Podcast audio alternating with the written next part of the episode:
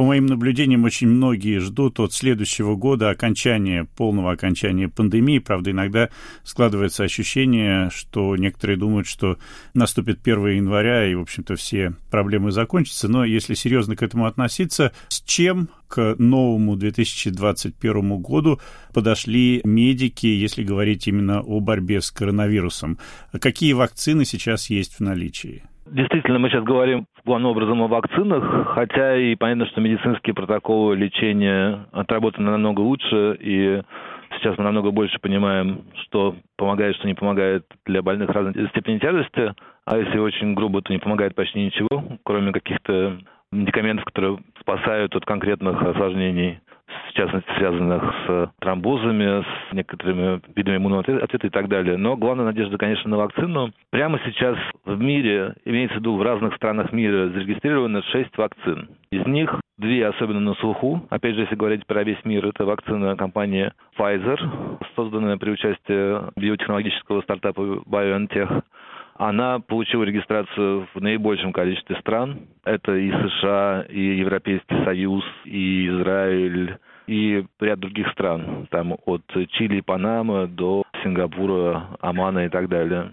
Эта вакцина пока наиболее распространенная, ее уже достаточно активно используют для вакцинирования граждан Евросоюза, США, некоторых других стран. Кроме этого, вакцина компании Moderna, американской, она такого же типа тоже МРНК-вакцина, она пока получила регистрацию только в США и в Канаде, хотя, скорее всего, будет распространяться и в другие страны тоже. Кроме этого, есть три китайских вакцины, из них две только на территории Китая пока что зарегистрированы в частности, вакцина компании Консина, которая в том числе проходит испытания в России. И еще одна, под названием Синофарм, кроме Китая, получила одобрение в Объединенных Арабских Эмиратах и в Бахрейне. Но и спутник Ви, российский, он получил одобрение на территории России, Беларуси и в Аргентине.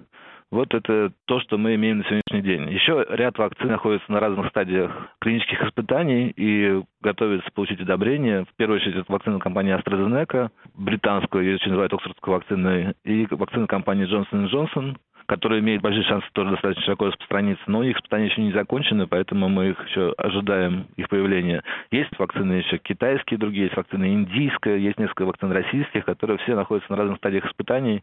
Я думаю, что если все будет успешно с э, теми, которые есть уже сейчас, которые на подходе, то, скорее всего, рынок остальных вакцин будет достаточно небольшим. Хотя, кто знает. Вакцинация действительно начата достаточно широко в нескольких странах мира, хотя везде она начата если говорить про Европейский Союз, Израиль, США, это буквально последние дни начата вакцинация. В России она идет уже около месяца, но при этом, если посмотреть, какова доля населения, которое успело пройти вакцинацию в разных странах, на первом месте это Израиль, где по состоянию 28 декабря было уже около 6% населения вакцинировано. На втором месте Бахрейн, 3 с небольшим процента. Потом Великобритания, 1 с небольшим процента. Потом США, 6 процента. Россия занимает в этом списке место примерно десятое или чуть дальше, сейчас так сразу не, не посмотрю, 4% вакцинированы в России. Ну а на каких принципах строится программа вакцинации? Отличается ли она от стране к стране? Конечно, в этом смысле э, интереснее всего, что происходит в России. Вообще говоря, существуют рекомендации ВОЗ по этому поводу. Согласно этим рекомендациям, предлагается выбрать первые три группы, которые получат вакцины. Это в первую очередь медработники и престарелые люди. Предлагается понятие престарелых вычислять, исходя из медианного возраста, то есть в разных странах оно будет разное. Вторая группа, следующий этап, это люди с хроническими заболеваниями учителя. Третья группа – это беременные женщины, работники жизненно важных предприятий.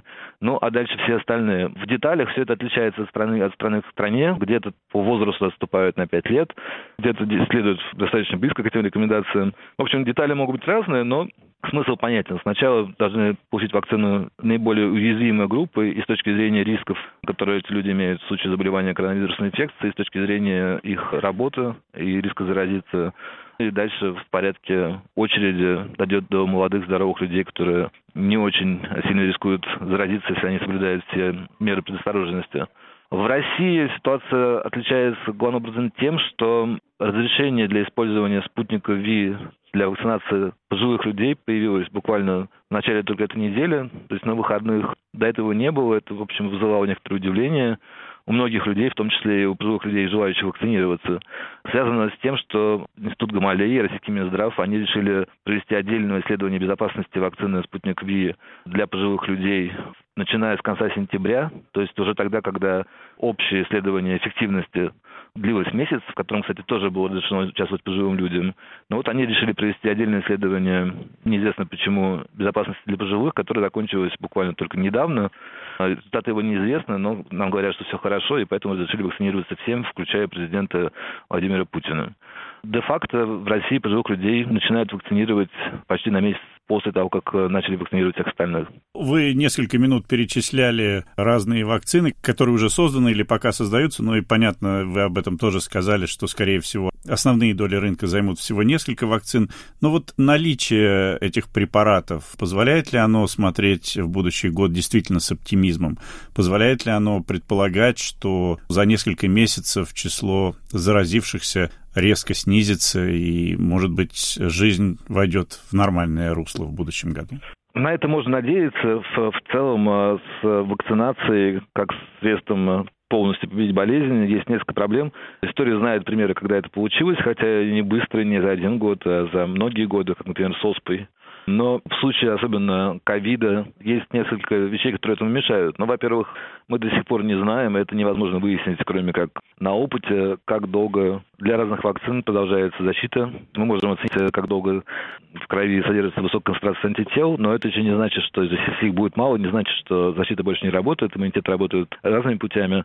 Но мы знаем, что коронавирус относительно быстро мутирует, мы надеемся, что даже его изменившиеся, даже существенно отличные от существующих сейчас штаммы, все равно от них будет защищать вакцина, но это пока что не точно. Так что нужно надеяться, что вакцина будет защищать нас, во-первых, долго, во-вторых, от новых вариантов вируса тоже. Это раз.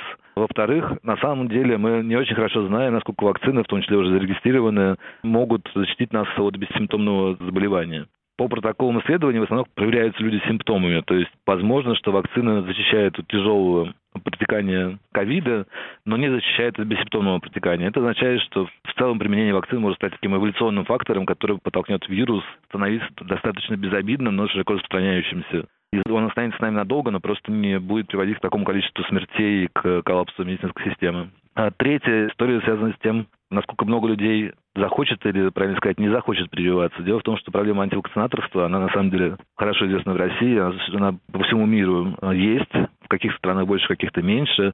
В Украине эта проблема достаточно остро стоит. Во Франции она стоит достаточно остро. Во многих странах есть люди, которые отказываются прививаться, в том числе из принципиальных соображений. Понятно, что их доля, наверное, не так велика, то есть это не половина населения, но все-таки она существенна. И это будет тоже препятствовать борьбе с болезнью. Еще одна проблема, конечно, это то, насколько производство вакцин сможет справиться с потребностью, потому что все эти вакцины какие-то проще, какие-то сложнее, но возникнет много бутылочных горлышек э, и в производстве, и в доставке, и в, в том, ей будет прививать людей. Весь этот процесс производственно-логистический, он, конечно, тоже очень сильно затянет вакцинацию достаточного количества людей, чтобы, может быть, появился некоторый коллективный иммунитет.